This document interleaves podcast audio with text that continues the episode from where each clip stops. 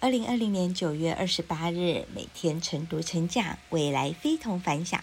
哇哦，又是能量满满的一天。我是克拉拉。今天啊，我们继续来一个不一样的吧，跟大家分享培训师的自我修炼。第十二，行。行啊，这个维度通常都是内训师最擅长的。一位。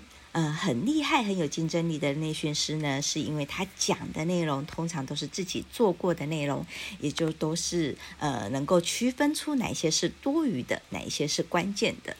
在我们平时的生活当中也都是一样哦。譬如啊，有一位呃研究生，他知道做出保特瓶的机器是射出成型机，那对于呢相关的理论和知识也都非常的透彻。但研究生有一天到工厂啊去实习，经过八个小时，一个宝特瓶呢都完全没有被制造出来，因为啊他找不到机房里面的中控台的开关。